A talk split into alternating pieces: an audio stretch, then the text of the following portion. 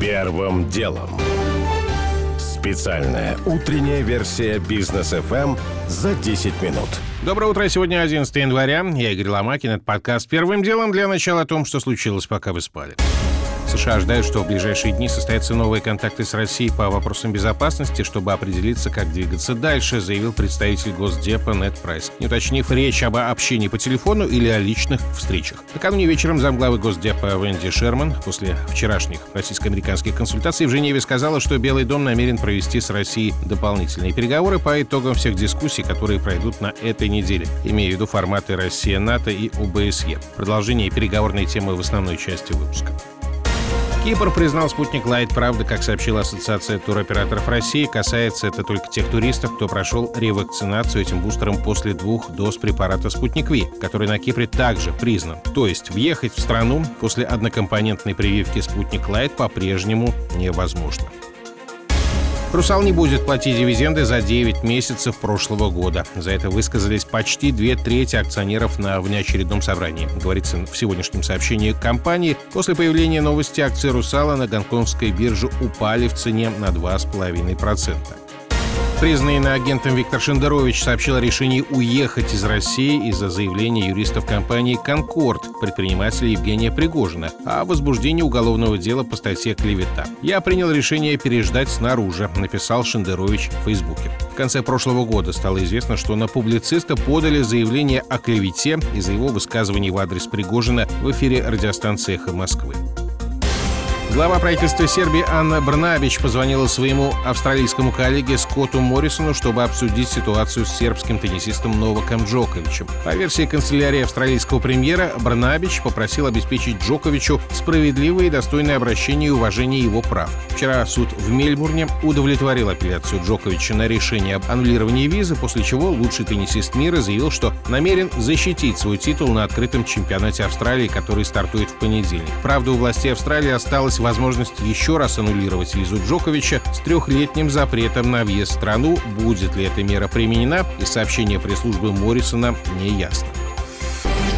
Первым делом. К основным темам. Итак, в Женеве вчера весь день шли российско-американские консультации по безопасности, по итогам которых замглавы МИД Сергей Рябков на брифинге для СМИ сказал, база для достижения договоренности существует, и что попытки шантажировать и запугивать Россию неприемлемы и не дадут результата, и что Запад не должен недооценивать риски военной конфронтации. Жестко выражалась на своем брифинге и глава американской делегации. Замглавы Госдепа Венди Шерман заявила, что Россия, чтобы доказать отсутствие планов вторжения на Украину, следует вернуть свои войска в казармы, либо рассказать США, какие учения проводятся и какова их цель, и что США не позволят никому закрыть дверь НАТО для какой-либо страны. В целом, без неожиданности, говорит доцент МГИМО и директор Центра европейской информации Николай Топорнин. И замминистра Рябков, и заместитель госсекретаря Шерман говорили на чисто дипломатическом языке. По большому счету, какой-то конкретики в этих фразах мы не услышали. И, наверное, было бы наивно ожидать, что по итогам этого диалога будут достигнуты какие-то конкретные договоренности. Но на это наталкивало то, что уж очень значительно отличаются позиции обеих сторон по тем вопросам, которые были озвучены в российском предложении, направленном в Соединенные Штаты Америки еще 17 декабря. Ну, мы знаем, что и до этого американская сторона устами и госсекретаря Блинкина говорила о том, что у них есть свои озабоченности, и они эти озабоченности выскажут как раз во время встречи 10 января, что, по всей вероятности, вероятности не произошло. Сегодня ночью в Твиттере посольства России в Вашингтоне появилось несколько комментариев относительно встречи в Женеве. В них, в частности, говорится, что Россия сама решит, где и когда проводить военные учения на своей территории. А требования США отвести войска в казармы являются нелогичными в условиях, когда сами американцы не намерены обсуждать с Москвой численность своих войск в Европе.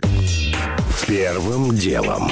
Президент Казахстана внесет сегодня в парламент предложение по новому составу правительства. Прежнее было отправлено в отставку еще до того, как в стране разгорелись по-настоящему серьезные беспорядки, в ходе которых Касым Жамар Тутакаеву пришлось позвать на помощь союзников по УДКБ. Спустя несколько дней после появления миротворцев состоялся саммит лидеров стран-членов организации. Такаев на нем заявил, что порядок в Казахстане восстановлен, а Владимир Путин сказал, что кризис был внешним вмешательством и что УДКБ не допустит сценарий так называемых цветных революций, продолжит Георгий Бофт. Лидеры ОДКБ дружно поддержали ту версию событий, которая возобладала в исполнении президента Такаева, начиная с 10 января. Согласно ей, главный акцент делается именно на факторе внешнего вмешательства и агрессии, на том, что в погромах участвовали хорошо организованные и управляемые из единого центра, а также подготовленные в зарубежных лагерях террористы. На этом фоне на задний план задвигается крайне неудобная тема о том, что, возможно, эти боевики использовались высокопоставленными внутренними интересантами, пока миру был представлен в виде живого примера иностранного террориста лишь подвернувшийся под руку киргизский джазмен, из которого сначала выбили признательные показания, а потом были вынуждены отпустить. Этот скандал, видимо, стал главной причиной отсутствия на саммите киргизского президента, который срочно взял отпуск, делегировав вместо себя премьера Акылбека Жапарова. Впрочем, вне зависимости от этих деталей, ОДКБ намерено еще решительнее пресекать все попытки вооруженного свержения законных режимов, не разбираясь с ювелирной точностью в том, какая часть угроз исходит извне, а какая создана внутренней ситуацией, в том числе в результате внутриэлитных разборок. Потому как, когда на улицах бесчинствуют мародеры, громя все подряд, уже не до таких, можно сказать, глупостей. Георгий Буфт.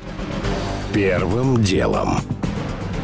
Теперь про деловую составляющую событий в Казахстане. Президент Такаев сказал, что экономический ущерб страны от беспорядков мог составить 2-3 миллиарда долларов, но потери несет и российский бизнес. С начала года ощутимо раз в пять упали автомобильные грузоперевозки из Киргизии и Узбекистана. Проще сейчас не загружаться и выжидать, говорит директор по развитию компании TransAsia Logistic Аркадий Иванов. Для прояснения ситуации на границах с Казахстаном нужно какое-то время, минимум неделя прошла, потому что официально границы не закрыты ни для железных дорог, ни для автотранспорта. Просто упала проходная способность этих погранпереходов, так же, как и с Китаем. То есть при въезде машины, например, из Узбекистана в Казахстан, на Москву, необходимо оформление транзита. Вот эта система оформления транзита через Казахстан, она сейчас работает полсилы, даже меньше. Поэтому большие очень задержки. Если машина казахская, например, едет, то проблем нет. А россиян останавливают, узбеков останавливают. Груз просто проверяется долго. Все это растягивается по времени. Ритейлеры тоже несут убытки. Вот что рассказывает Ксения Рясова, гендиректор Финфлэр. У этой компании по всему Казахстану 7 магазинов. По состоянию на вчерашний вечер работали только два из них. Какие наши потери? Ну, нам пришлось наскребать деньги на зарплату людям, которых были без денег. В то время, когда выручки были нулевые, не было выручки. Магазины были закрыты. Нам повезло, те торговые центры, где мы представлены, не были разграблены. Так же, как и наш офис и центральный склад. У нас товар везде застрахован, в принципе, поэтому мы больше переживали не за товар, а за сотрудников.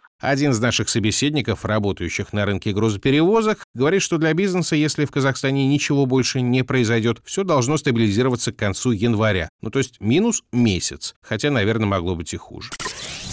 Первым делом. Минэкономики разрабатывает новый для России, но уже популярный за рубежом биржевой механизм. Там он известен как СПАК. У нас же, по данным Forbes, это будут называть проектными компаниями. По сути, это организации-пустышки, у которых нет никаких активов, но они привлекают деньги от инвесторов. Схему объясняет президент компании «Московские партнеры» Евгений Коган. Ну, это некая форма современное привлечения финансирования. Когда выходит известный, не знаю, там, Вася Пупкин и говорит, друзья, вот я уже один раз спас человечество, изобрел какую-то вакцину там, от герпеса. Завтра я изобрету еще пять вакцин от чего угодно, от болтливости, от слез, от страданий. Давайте мне деньги, и я вот уже вкладываю, я уже знаю куда. Все говорят, ура, ура, мы верим Васе Пупкину, и, соответственно, вкладывается в эту компанию. Компания торгуется на бирже, Вася потом берет эти деньги и торжественно под контролем, шуток нету никаких, он уже дальше вкладывается в те направления, в те компании, которые он, собственно, обещал. Но так ли нужен России аналог СПАК, комментирует управляющий активами Международного фонда частных инвестиций Александр Душкин. Я не убежден в том, что это все в итоге полезно для финансового здоровья инвесторов. Наверное, это полезно для долгосрочных каких-то проектов внутри страны, но насколько это полезно для инвесторов, это вызывает даже не сомнение, это вызывает практически 80% уверенность, что все это примеры спекулятивной мании, а не, так сказать, неинтересных проектов для инвесторов. Цель Минэкономразвития, она понятна, она хорошая. Они ищут решения для того, чтобы развивать развивать рынок капитала, развивать долгосрочные проекты она прекрасная. Вопрос просто инструментов. СПАК один из них. Впрочем, дело за деталями. Все в значительной степени будет зависеть от того, как будет работать русский СПАК и кто его будет контролировать. Источники СМИ говорят, что против идеи Минэка выступает даже Минфин, который видит в этом механизме коррупционные риски и предполагает, что под вопрос может встать доверие к рынку в целом. Ну и примечателен сам по себе факт того, что для создания инструмента привлекли, внимание, дочку Роснана. Первым делом.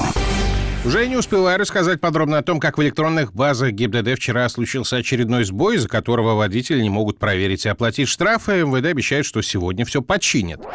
О том, что Минюст США больше не имеет претензий к российскому диджею Денису Казначееву, которого ранее подозревал в отмывании денег, при этом мужчина уже успел отсидеть несколько месяцев в немецкой тюрьме, а потом уже на свободе ждал экстрадиции в Америку.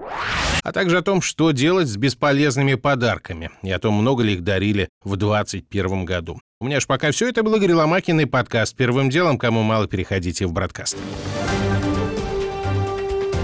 Первым делом. Специальная утренняя версия «Бизнес FM за 10 минут».